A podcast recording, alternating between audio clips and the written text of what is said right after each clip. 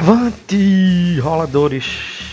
Começando aqui um quadro que espero que não seja o primeiro e único, que é pra gente conversar sobre sistemas, cenários, qualquer coisa ligado ou talvez não a RPG.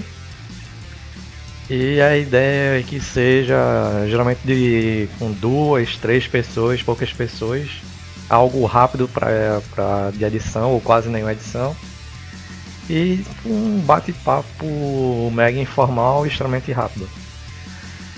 E hoje é, eu vou ser o, host, tentar ser o host dessa, dessa, dessa gravação desse episódio. Eu sou Lucas e comigo tem o infame e desprezível Evaldo. E aí pessoal, beleza? Vou tentar esclarecer alguns pontos hoje e vamos ver no que é que vai dar. Sim, hoje, como a gente tá com a sessão, quando isso, esse vídeo for lá, provavelmente já vai ter o primeiro episódio de Dark Sun. E a gente, e tanto o Evaldo quanto eu, a gente já vem conversando há um tempo pra fazer, mesmo que curto, um vídeo curto, falando sobre, sobre Dark Sun, algumas, provavelmente algumas escolhas que, que a Evaldo fez sobre a linha temporal, né? Que tu falasse que tu escolhesse um tempo a parte, Isso. um tempo necessário bem como a escolha do sistema que a gente usou para jogar Dark Sun. Dos sistemas, no caso, que a gente usou para jogar Dark Sun. E como. Sei lá, bora começar pelo começo, se é que é possível falar. É. O que é Dark Sun, velho? O que é Dark Sun? Cara, Dark Sun, ele. Originalmente, ele foi um do, ele é um dos primeiros cenários que foram lançados para o D&D lá na época do AD&D, muito famoso na época, porque é quando estavam estourando aqueles filmes do Conan, tanto que esse gênero específico é conhecido como espada e feitiçaria. Normalmente ele tem como heróis um guerreiro ou um bárbaro muito forte, um ladrão, sempre é, as aventuras do, do gênero Sword and Sorcery estão sempre em volta de desafiar algum perigo em alguma, alguma caverna, enfrentar o mal, mas sempre puxando para o lado do personagem. O personagem ele enfrentando aquele mundo, mostrando que ele não é perfeito. É diferente daquela fantasia épica que a gente está acostumado do D&D, de monstros, dragões, cavaleiros e princesas. Não. É, nesse gênero de espada e feitiçaria, os personagens querem sobreviver. E em Atas, que é o mundo onde se passa Dark Sun, sobrevivência, é o mais importante de tudo. Sim.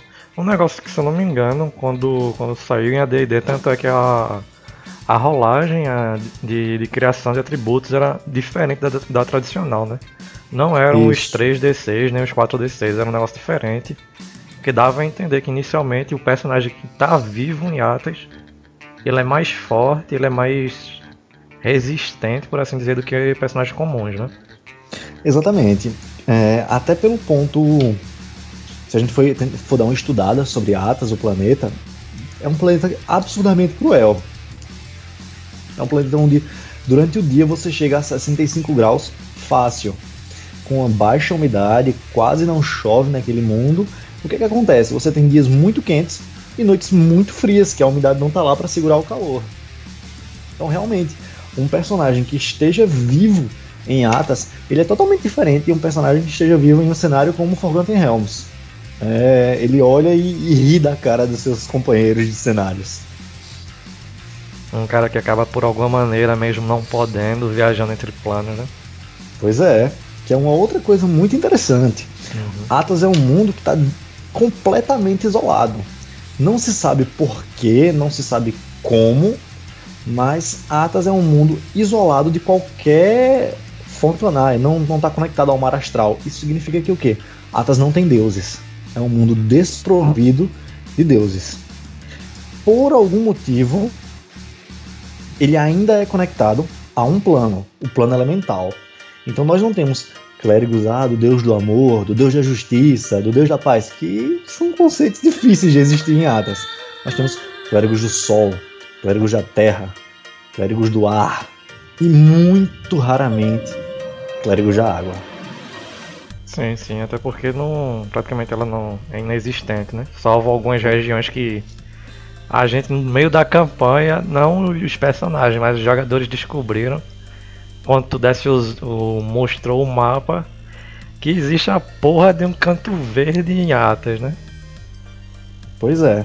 O que é que acontece é, para as coisas funcionarem dessa forma? Atas nem sempre foi assim.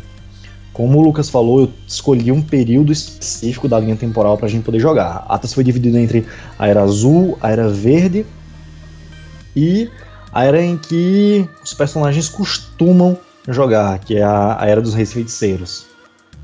Recentemente existe a década do heroísmo, só que heróis não tem.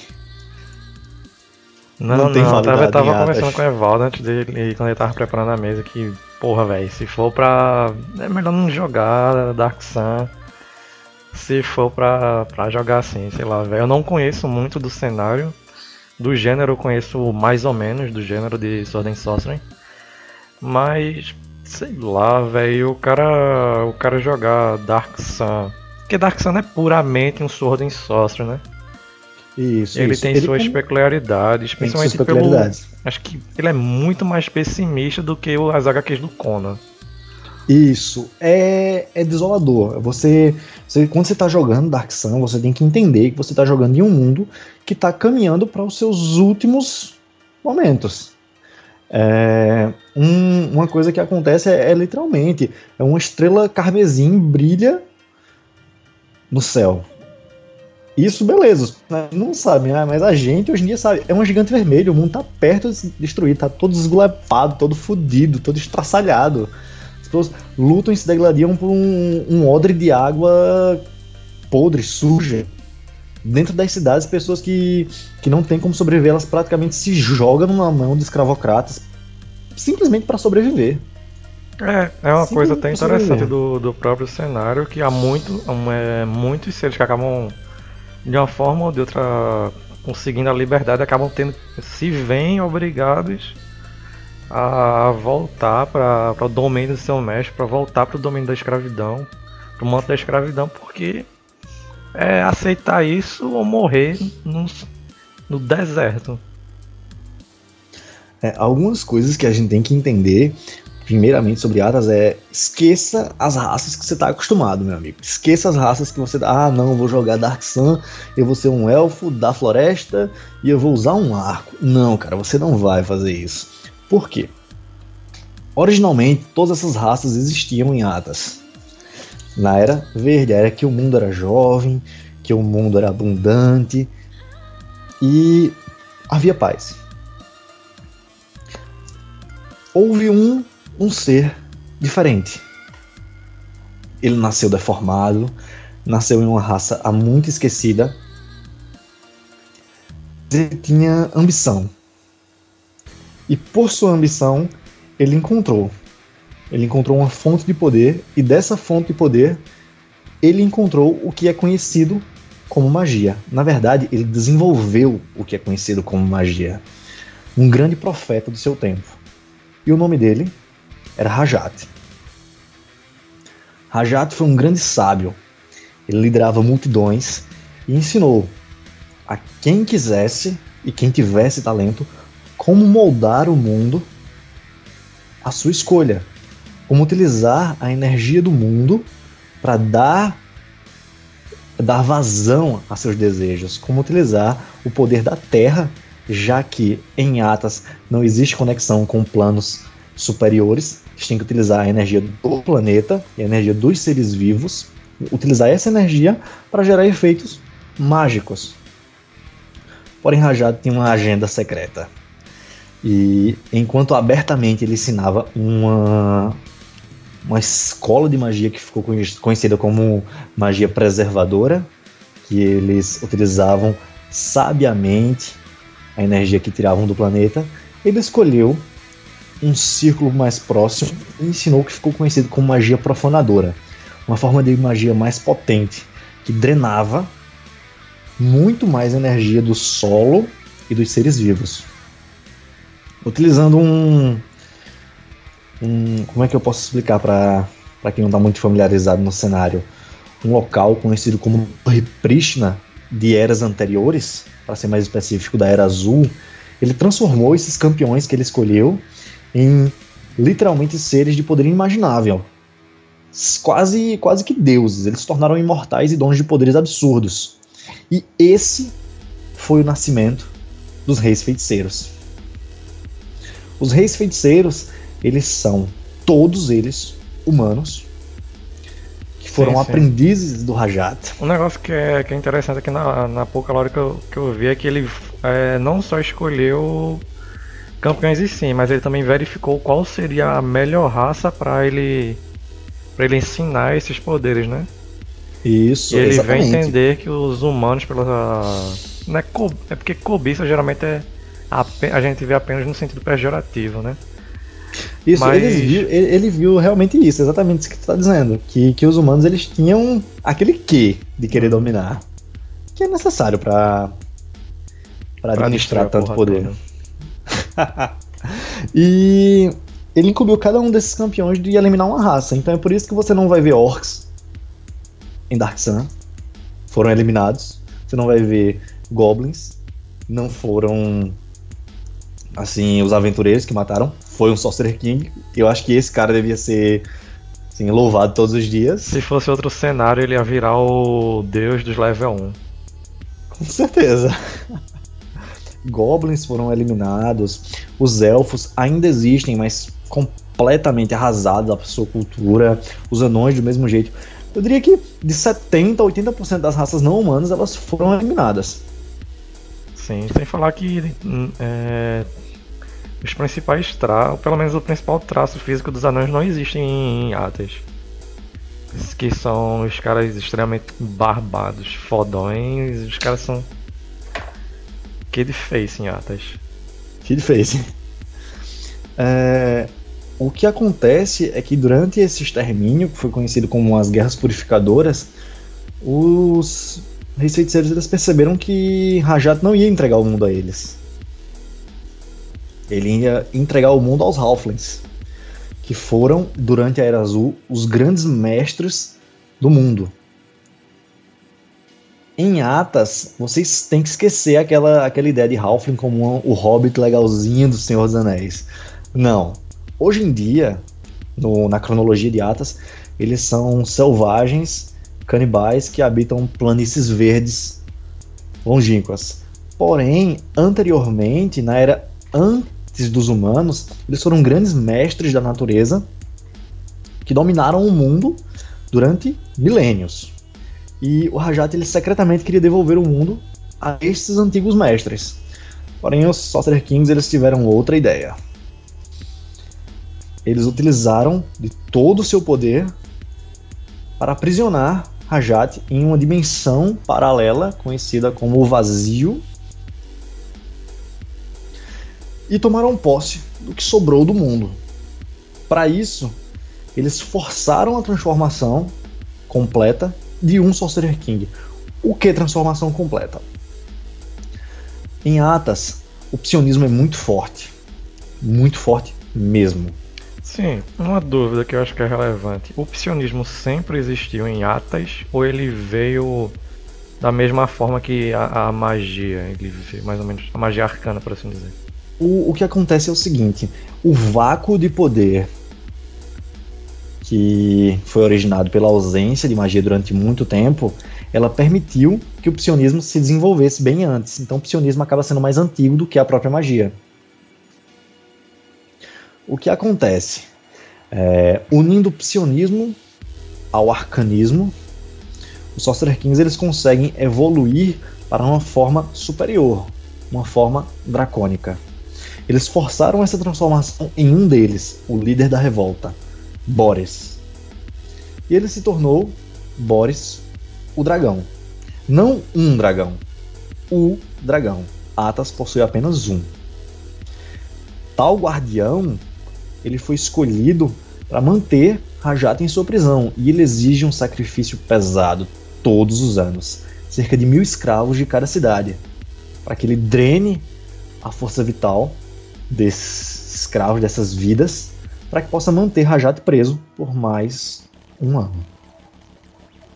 É nesse cenário que os jogadores eles são são atirados, porque embora os feiticeiros eles é, guerreiem uns contra os outros e vez ou outro o deserto acaba engolindo uma cidade ou outra, eles estão muito muito confortáveis em seus tronos soberanos, governando as cidades como deuses. Agora, pelo menos uma coisa do meu ponto de vista, é, os Sorcery Kings são tiranos, é, ponto. Entretanto, muitas coisas, muitas, é, muitas atitudes deles, de, de, questão de lore em si, são atitudes, é, atitudes déspotas e tal, mas são atitudes necessárias. Porque a questão mesmo do, do Boris, ele realmente exige um sacrifício de mil, mil humanoides, mil sapiens de cada grande cidade, né? Por ano. Isso. Entretanto, esse sacrifício é um mal, um mal menor visto um mal maior. Que seria libertar o. Kalak, Kalak ele? Não, né? O Rajat. Rajat, que é parecido com Kalak e Rajat, eu sempre confundo é. os dois. Libertar o Rajat. E uma vez o Rajat sendo liberto, tem uma versão da história que ele já tá liberto, né, o Rajat? Isso, isso que foi que aconteceu. Existiu um, um templário, já que, lembrando, não existem paladinos, porque não existem deuses. Um templário, que ele era servo de um Sorcerer King, que ele desejava poder. E por manipulação, enfim, diversos acontecimentos, a Jet acabou conseguindo se libertar por pouco tempo. Mas foi pouco tempo suficiente para matar Sorcerer Kings que estavam mais próximos, banir outros para o vazio e causar terremotos inimagináveis no mundo, rasgar o mundo, quase que rasgar o mundo ao meio. Realmente, essa essa prisão do Rajat é necessária, vale, é, é um sacrifício que vale. O que são mil escravos de cada cidade por ano, quando o mundo inteiro pode terminar de ser partido ao meio. E acho que, cara, tendo isso como, como um background, para mim, sei lá, velho, não há, não há como o cara fazer aquele personagem clássico lá, of Good, quando a galera vai jogar em Forget Realms, velho. Até o personagem leal e bom de Dark Sun, de forma alguma vai ser o personagem Lawful Good de, de outro cenário, velho. Isso pra mim é algo que é um, sei lá, um preset que o cara tem que ter quando o cara vai jogar Forget Realms. O mundo tá assim, assim, assim. Mesmo que você seja contra, se oponha de alguma forma aos Sorcery Kings é, devido a N motivos, você tem que entender que algumas, algumas, é, algumas decisões são decisões importantes. É da mesma forma que um, um cara pode olhar, beleza, só ser Kings são uma merda, são. Mas são uma merda necessária para manter, manter o pouco que resta desse mundo à beira de extinção. Talvez é. um personagem lá, o Full Gold em, em Dark Sun, ele seria a favor da manutenção do, de um Sorcerer King local. Exatamente. E lembrando que o Sorcerer King que domina a cidade em que você vive e que transforma a sua vida em um inferno, ele é tudo que há entre você e um outro Sorcerer King que não precisa de você e não tá nem aí para sua existência. Realmente é um mal necessário.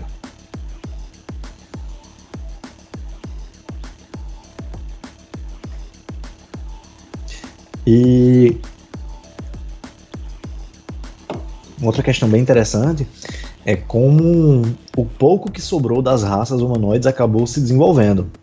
Hum. Veja bem, esqueça a questão de elfos bonitinhos na floresta. Não, eles se tornaram grandes bandidos do deserto, com bandos de saqueadores que roubam caravanas. Eu discordo, eu discordo. São empresários autônomos que, que fazem negócios meio, meio escusos, meio escusos.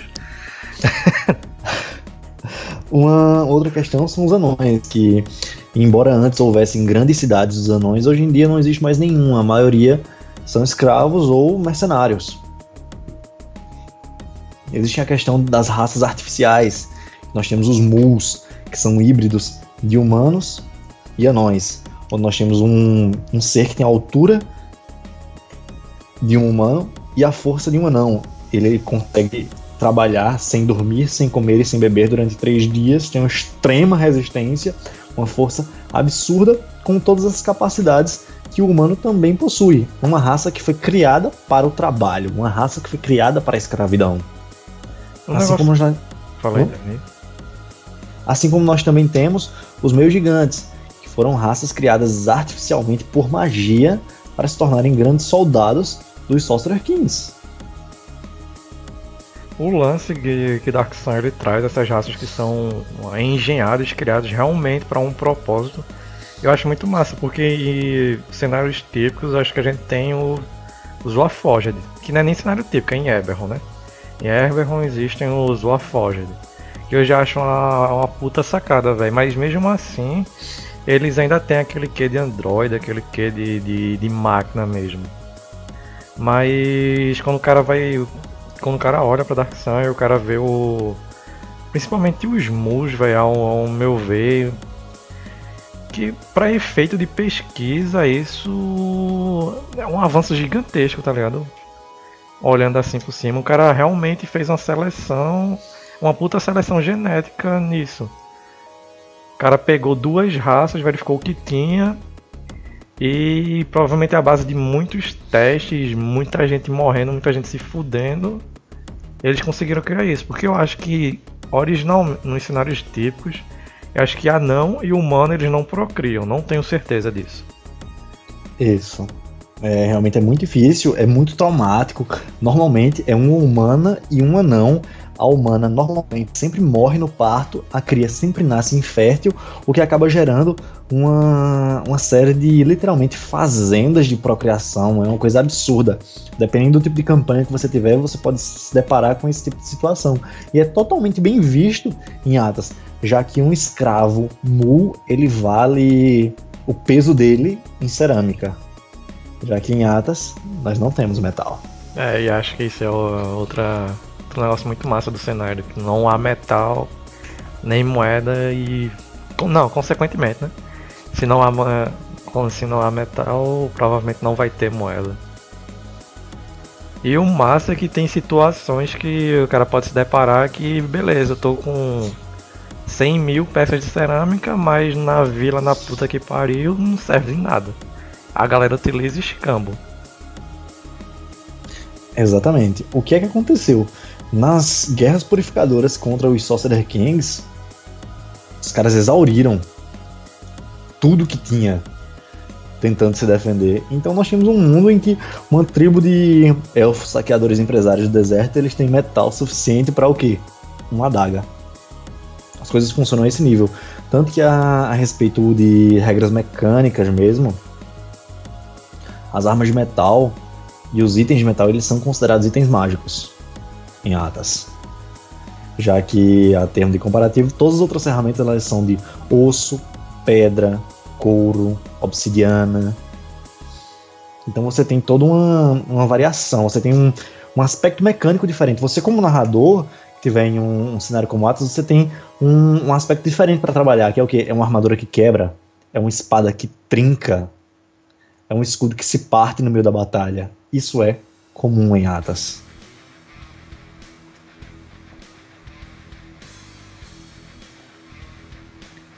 Mais algum tópico, Lucas, pra abordar? A questão do metal, pá. Sim, outra coisa que eu acho que é, que é legal a gente comentar por cima é que todo, praticamente todo mundo se tornou um grande deserto é, boa, é parte é, boa parte da culpa disso talvez a gente esteja enganado mas pelo menos pelo que a gente sabe é culpa da magia então para a população é, a população geral quando eles suspeitam que um cara utiliza magia ou quando eles veem alguém é, utilizando magia, logicamente, alguém que não é um Sorcerer King, um Templário, etc. Mas quando eles veem o cara utilizar magia, esse cara vai desejar estar morto no momento. Porque provavelmente a própria população vai lidar, vai lidar com ele. Porque Exatamente. algo no cenário é que é o medo o temor que é evidente da galera pra, é, para com magia. Na sessão teste da gente, por assim dizer, tinha, tinha um jogador que tava, que ele pegou, pegou mago, foi sócio mesmo. Foi mago, foi mago, não foi mago, né? E que foi até Dio quando ele tava, a gente tava no teste. E quando a gente descobriu que o personagem dele tava. Quando eu descobri, na verdade, quando meu personagem descobriu que ele tava usando magia, eu até falei, foi mal Dio, mas eu ataco. Porque. E foi numa situação bem complicada, ele ainda usou magia contra o meu personagem pra. O Charm Person e. Eu acho que isso é algo interessante do, do cenário. Porque Forget Realms e. Tanto Forget Realms quanto cenários, é, cenários parecidos, como o Golarion, magia é algo comum, algo ordinário. Você vai na venda e você compra um real de item mágico quando você volta. E isso em Dark Sun não ocorre. Exatamente. É, já, é uma, já é um ponto que bebe do Sword and Sorcery. Que é aquela visão de que magia não é. Não, não é um real de magia que você compra na esquina. Magia não é um band-aid que vai curar o seu ferimento. Magia não é nada disso. Magia é o desconhecido. É o temor. É o que espreita durante a noite. São as vozes que clamam pelas almas dos mortais não é uma coisa bonita, não é uma coisa boa e não é uma coisa que vai lhe proteger. Muito pelo contrário. Essa é a visão que, que Dark Sun passa para você sobre a magia. É, se eu tivesse que, que, comparar, eu acho que talvez a gente leve algum processo por conta disso, mas talvez não, talvez a gente ganhe um financiamento. é, se vocês assistirem um filme do Warcraft e vocês verem o Gul'dan, onde ele utiliza magia, que ele drena é, a vida dos Draenei lá para abrir o portal, que é, tem até uma cena em que onde o Gul'dan monta a cabana é dito pelo Durotan, que onde o, o Gul'dan monta a cabana, a Terra morre. É aquilo, magia em Dark Sun é aquilo. Porra, é, realmente é uma boa analogia, não tinha nem pensado até agora. A questão da é vilania, né, que eles chamam em português. Isso, isso. Da, da isso vilania. Magia e o, o, pior de em Warcraft esse é que a vilania vai com ele pra. pra o mundo, não tá preso apenas em Atas, né? Pois é, exatamente. Um personagem de Atas acabasse viajando de alguma forma entre planos e com ele também a habilidade de corromper e drenar outros planos, outros mundos. Pois é, porque se trata de uma criatura que ela não está conectada ao, por exemplo, o mar astral, que é que tá, a gente tem Forgotten Realms, a gente tem. É Forgotten Realms que tem, tem um que tem a Mistra, que é a deusa da magia, que. que é. Que, é, que tem o Elminster e tudo mais. Que lá, não, eles são as fontes do poder mágico, os magos drenam a energia dali. Em Atos não tem nada disso, pessoal, não tem nada disso. Então, a fonte de energia é o mundo, são seres vivos e os magos vão bebendo daquilo. Eles são câncer, literalmente um câncer no planeta. Então você tem um, um personagem que ele tá aí e ele tá se digladiando. A luta dele por poder, pelos objetivos mesquinhos, como dominar, dominar uma pequena cidade que tem um, um poço. Cara, um poço em Atlas vale 50 vidas, tranquilo. Sim, a gente é. tava até falando quando a gente tava construindo as fichas que era pra gente pegar só magia de criação de água, criar água pra gente fazer a empresa de, de, de venda de água em Atas. Realmente, é, é uma coisa absurda. Coisas, coisas simples, como se alimentar, são, são difíceis em Atlas. Viajar pelo deserto, é, lidar com a insolação, lidar com os bandidos, com a falta de mantimentos, é tudo um problema muito grande. Tudo em Atlas é um problema muito grande. E como se não bastasse, quando você chega na cidade, você tem que lidar com corrupção, você tem que lidar com abuso de poder, com escravismo, você tem que lidar com prostituição, você tem que lidar com tudo isso. E você fica se perguntando, literalmente, acaba se perguntar o que é pior, o deserto ou a cidade? Mas se você só tem o deserto e a cidade, e nenhum dos dois são legais, para onde você vai? Não tem para onde ir. Esse é, é, é, o destino dos personagens de Atas. Eles não têm para onde ir e as coisas ruins. O, o, mundo é como é hoje há tanto tempo que ninguém lembra de como era antes. É desesperador. Acho que é aquele mesmo provérbio que eu provavelmente vou falar errado, mas acho que é alguma coisa do tipo de. Se você for ensinado a só usar o martelo, tudo para você vai ser prego, né? É alguma... Pois é. E um negócio que eu fiquei pensando agora do que fizer essa comparação de Warcraft é uma, como seria o plot de uma campanha de, sei lá, quatro personagens de Atas que por motivo diverso e desconhecido até para eles, eles acabam parando de outro plano, tipo outro outro mundo, e eles percebem que o mundo é um mundo rico, vivo. Entretanto, quando eles usam magia, eles ainda consomem ao plano, tá ligado? Cara, eu acho que eles iam secar aquele planeta inteiro e levar o que pudessem pra Atas. Sim. Você lembra que tu falasse na campanha de magos, tá ligado? Pois é, eu acho que seria aquela coisa, é fazer uma rádio, vamos fazer o portal e vamos tomar tudo que a gente puder.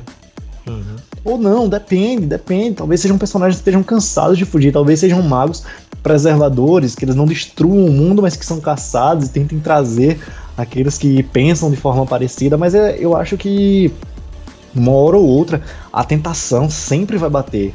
A tentação de, de utilizar, de forçar mais. Não, não, é só um bosque eu vou drenar só esse bosque.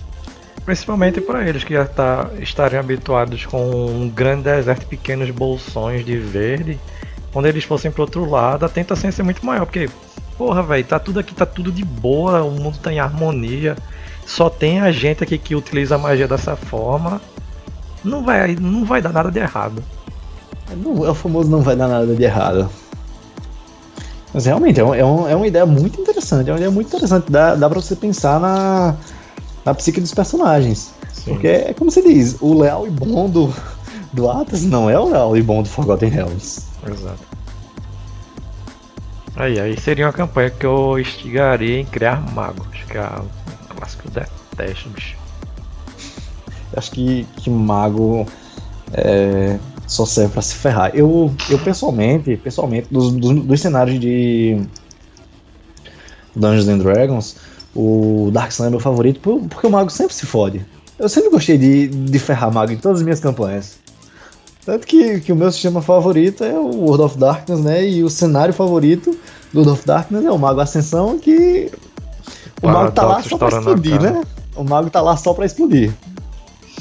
O paradoxo estourando na cara, velho. Tá vendo? Pronto, um, um, outro tema que a gente vai querer, que eu vou querer falar depois é World of Darkness, que tem umas ideias massa, mas, mas é um sabe como botar, como botar pra frente. Uma coisa que é, que é interessante falar como o Evaldo começou é que inicialmente ele saiu pra AD&D, a primeira versão é AD&D, né? Isso. A D&D e conforme foram saindo outras edições, eles foram tendo tendo as versões de Dark Sun que não só deu um um avanço na parte da, da história do cenário em si, como também nas partes mecânicas para se adaptar. Eu não sei se tem para 3.0, mas tem a da, 3, da, da 3.5 de, de Dark Sun. Uhum. Tem também a da quarta edição, que assim como a quarta edição a galera tem pavor, a Evaldo também tem pavor da, de para onde eles levaram Dark Sun na, na, quarta edição. Entretanto, até agora não há nada para quinta, correto? Correto. É o que a gente consegue encontrar aí da internet é uma é um mar, um mar de homebrew. Você consegue encontrar muita coisa parcial, muita coisa picotada, muita coisa mal feita, muita coisa desbalanceada, como a gente mesmo viu na sessão teste. É, tanto é que na sessão teste, mesmo não sendo um grande fã da quinta edição, a gente testou na, no D&D quinta edição. Só que com o material que a gente achou, pelo menos, é, tu adaptasse umas, umas coisas em cima de homebrews também, não foi? Isso. E a gente viu que tinha umas coisas que ficavam muito quebradas mesmo. Tipo, através do material que a gente utilizou, o Gladiator Half Giant, e eu era imbatível e. E isso no nível 1. A gente chegou a fazer é. o up para o segundo nível. E quando deu up pro segundo nível, eu falei com o Evado, bicho, isso aqui não vai dar certo. Qualquer desafio que você colocar, tanto ligado ao clima como em combate, eu vou passar por cima como se fosse nada, mesmo tendo um monte de azar no dado. E basicamente, realmente. O... Uma coisa que eu venho conversado com, com o Lucas, na verdade, ele vem conversado comigo bastante, é que realmente o day dele ele não tá se adaptando para todos os cenários, realmente. Provavelmente a Wizards pra vai, falar vai a lançar alguma verdade, ele só tem pra um cenário até agora, né? Que é o Forgotten Realms, que é o clássico. É, é, eu, eu acredito que, que o problema seja esse. Eu acho que a Wizards se focou tanto no focou tanto o sistema em um cenário só que se ela tentar trabalhar em um outro cenário, as coisas não fluem tão bem. É, mas aí que tá, velho. É, teve umas duas semanas lá que ela, a Wizard deu um negócio lá falando sobre cenários. E pelo que deu a entender, ela vai vai tentar trazer outros cenários para a quinta edição. Ela falou que ia ter um grande anúncio no final do ano. Acho que é no final do ano, novembro, alguma coisa do tipo.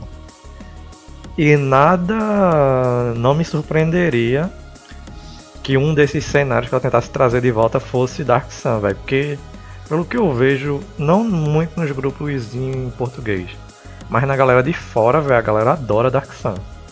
Exatamente, velho. É, eu tenho medo disso. Na verdade, eu tenho medo, tenho medo muito grande disso, de tentarem trazer de volta o Dark Sun e cair sempre naquela regra: ah, não, vamos, vamos trazer o Old de volta, vamos trazer o Old de volta e ficar uma merda. Eu posso rasgar a boca quanto a isso. Se eu rasgar a boca, eu faço um vídeo me retratando. não, nunca disse isso, nunca critiquei. Mas eu pessoalmente acho que é, se fosse para Wizards ela manter, tentar reavivar o Dark Sun, ela deveria trabalhar, eu não sei, puxar uma vertente do, do AD&D, trabalhar um pouco mais e deixar ali, não trazer para o que é hoje.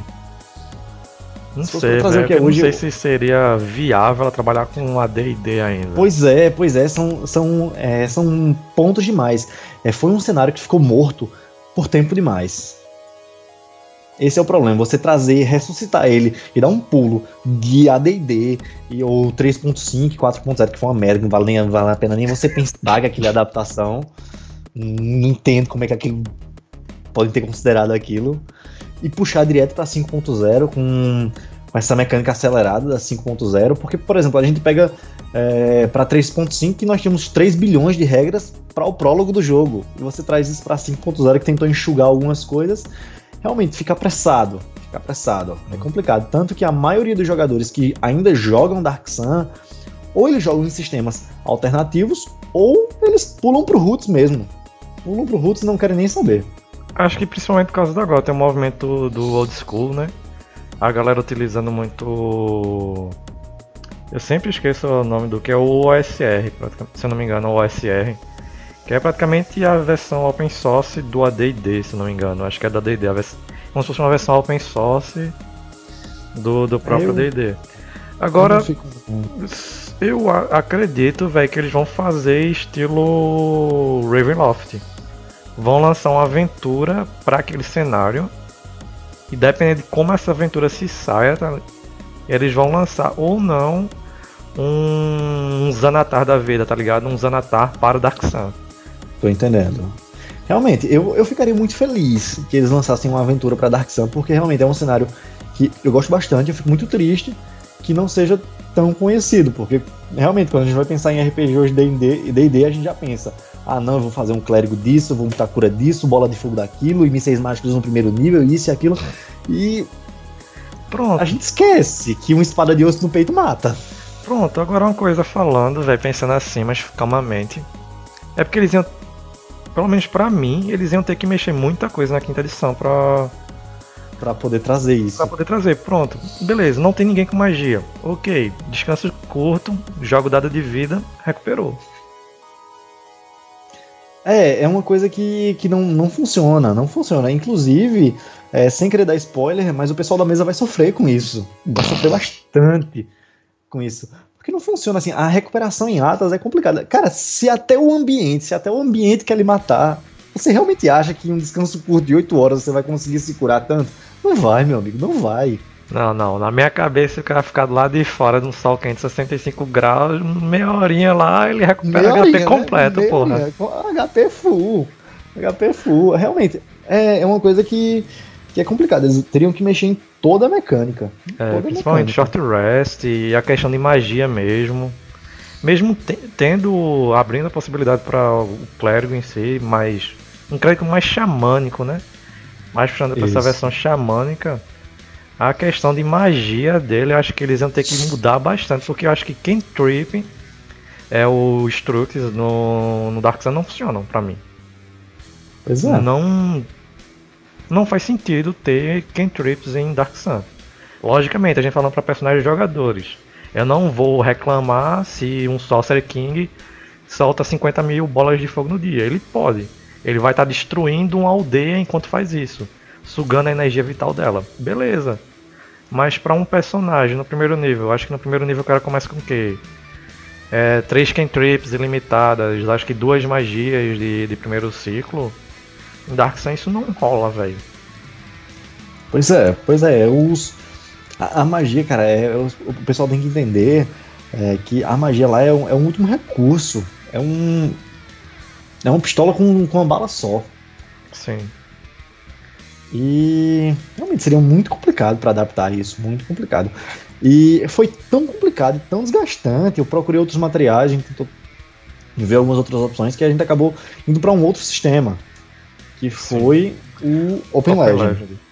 É, a princípio, como eu quando tava conversando com o Evaldo, eu vi que tava sendo bem desgastante para adaptar. Eu tava na pilha da, do Open Legend, a gente tava até tava jogando no meio da, da, da mesa de Max, ele tava usando o Open Legend e o, o cenário do, do, próprio Open Legend, que é o Amaros Down.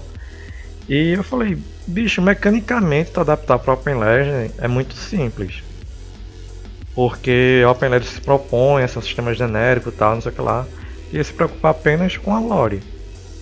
E, e a gente tentou utilizar na campanha. Só que algo que a gente percebeu é que Open Legend também não funciona. Open Legend eu acho um sistema muito massa, apesar de ter um azar pra porra nesse sistema.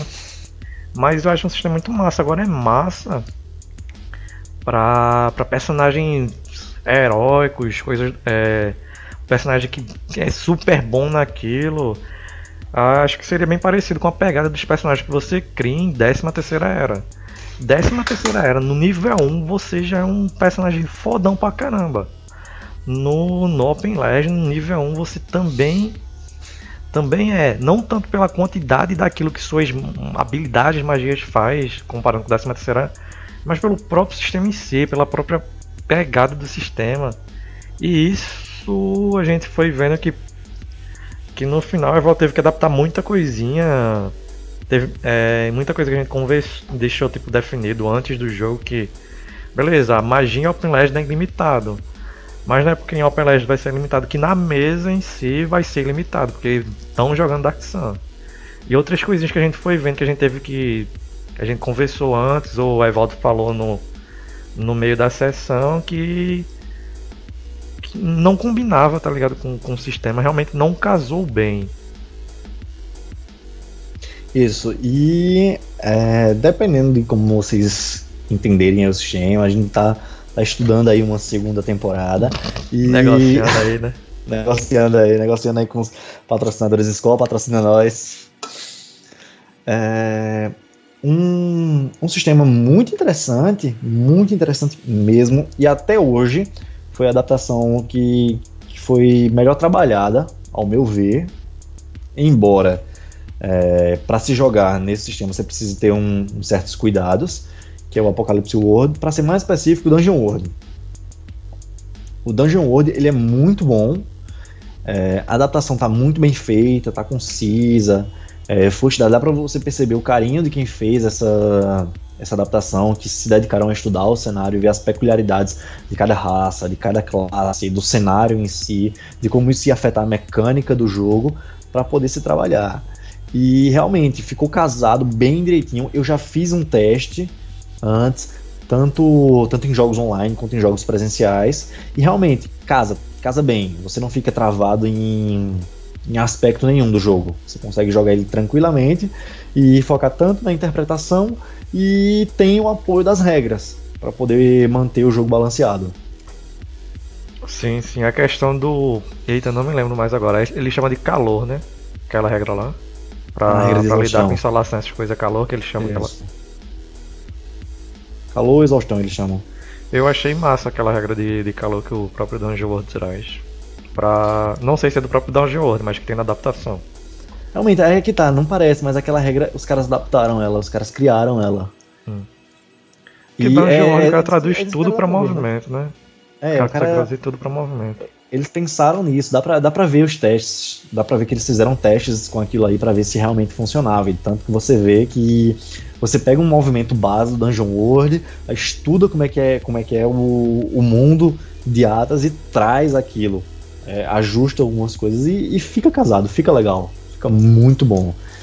Uma temporada, se tudo dá certo, vai vir aí com morte, sangue, terror e areia.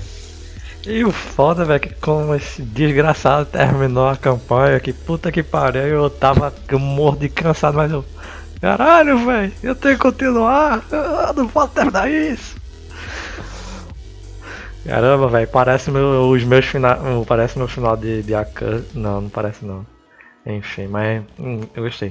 Acho que um, um tema para uma conversa futura seria, seria é, falar de Dungeon World que eu vejo que tem uma comunidade boa, até no Brasil tem uma comunidade boa de Dungeon World, mas eu não vejo a galera falando muito sobre Dungeon World em si. É, realmente. É, é aquilo que a gente tava conversando um pouco antes. O, e até uma coisa que eu via muito, realmente. Hoje em dia eu tô muito mais pilhado no DD. Muito mais pilhado, mas eu demorei para ficar pilhado no DD. Porque eu sempre tive um pé atrás muito grande. Porque, pelo menos aqui onde eu moro, é muito D&D, D&D, D&D, D&D, D&D, D&D, D&D, D&D, D&D. Vai jogar o que? Ah, vamos jogar D&D. Vamos jogar o que? Ah, vamos jogar D&D. Tem uma aventura pronta, tem um campeão que ah, de D&D. Cara, calma. Calma. Realmente é, tem uma, uma gama enorme de outros outros sistemas aí que são, cara, muito fodas e que não tem tanto espaço. É. E acho que isso é uma conversa boa pra, pra outro dia, porque eu tô, eu tô inversamente proporcional ao teu nível de, de animosidade com o D&D, mas acho que isso a gente pode ver outra hora. A gente consegue conversar uma outra hora sobre é. isso, realmente. Que, enfim.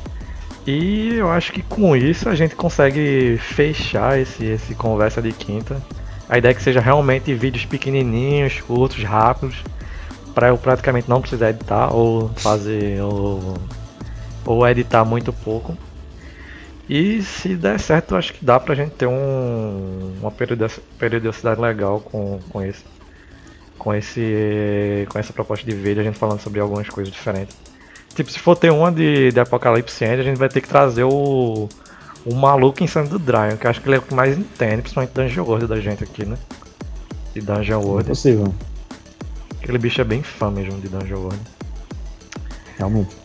É... Beleza. É, eu acho que é isso. Se você gostou, é... deixa o gostei. Compartilhe, enfim. Se não gostou, bota um textão gigantesco assim. É porcaria, porcaria, porcaria. E dá shares também. Acho que ajuda até mais. E sei lá, diga o que você achou, discorda com a gente, diga o porquê discorda e tal. E algo que se de, se algo que me veio à mente agora é que caso eles realmente adaptem é, Dark Sun para quinta edição, vai ter Dragonborn, a galera gostando ou não. E valeu, falou. valeu.